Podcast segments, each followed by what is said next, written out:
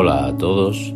En el Café con Espiritismo de hoy traemos los comentarios de Gustavo Silveira en torno a un mensaje del espíritu André Luis intitulado El éxito y nosotros, extraído del libro Diálogo de los Vivos, psicografiado por Francisco Cándido Xavier.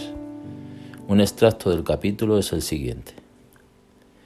Nunca desprecies a los otros, ni te desprecies a ti mismo Nadie existe sin ninguna utilidad o sin importancia de la obra divina de la creación.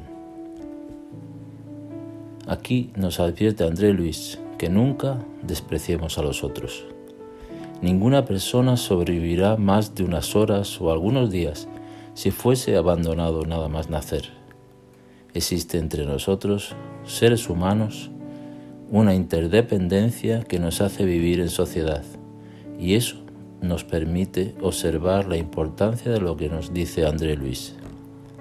Las personas tienen un valor esencial en nuestra vida, hasta incluso los que decimos enemigos, porque como nos recuerda el espíritu Emmanuel, en la fase deficitaria de la evolución que aún nos caracteriza, necesitamos del amigo que nos da coraje y del enemigo que nos observa.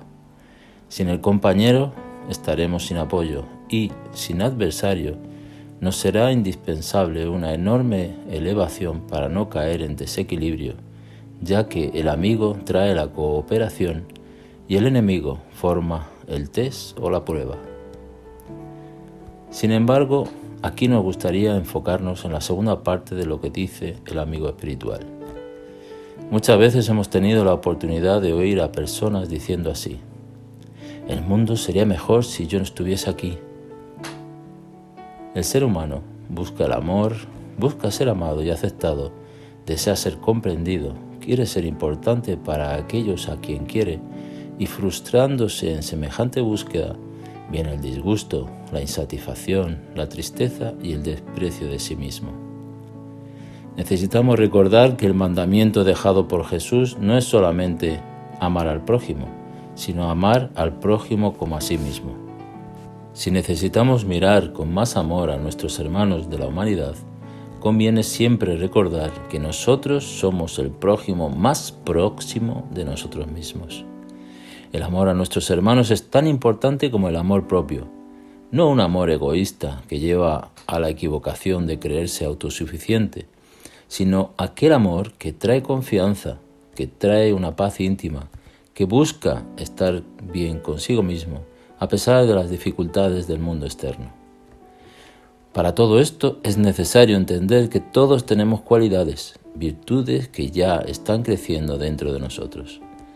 No para que alimentemos la vanidad y el orgullo, sino para que podamos entender que si es verdad que aún existe un largo camino evolutivo a trazar, también lo es igualmente el hecho de que ya hemos recorrido un buen trecho buscar dentro de nosotros los buenos sentimientos, entendiendo que si nuestras mejores intenciones son menospreciadas es porque existe algo de equivocado en la persona que no fue capaz de comprendernos y no en nosotros mismos.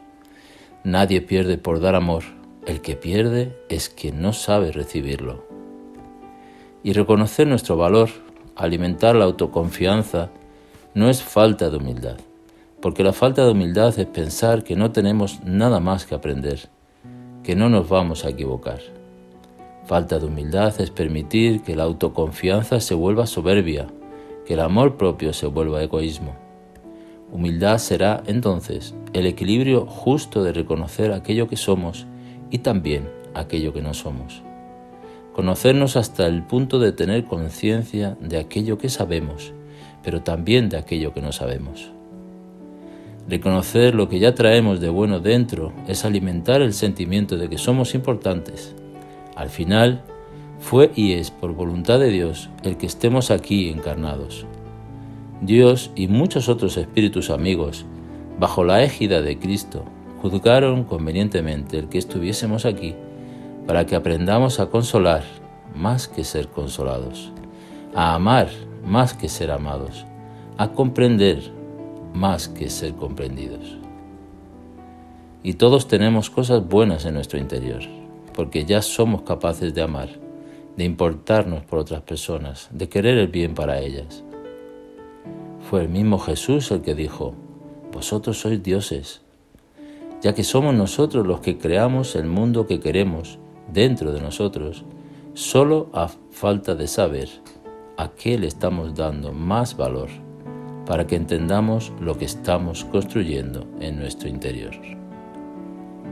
Mucha paz y hasta el próximo episodio de Café con Espiritismo.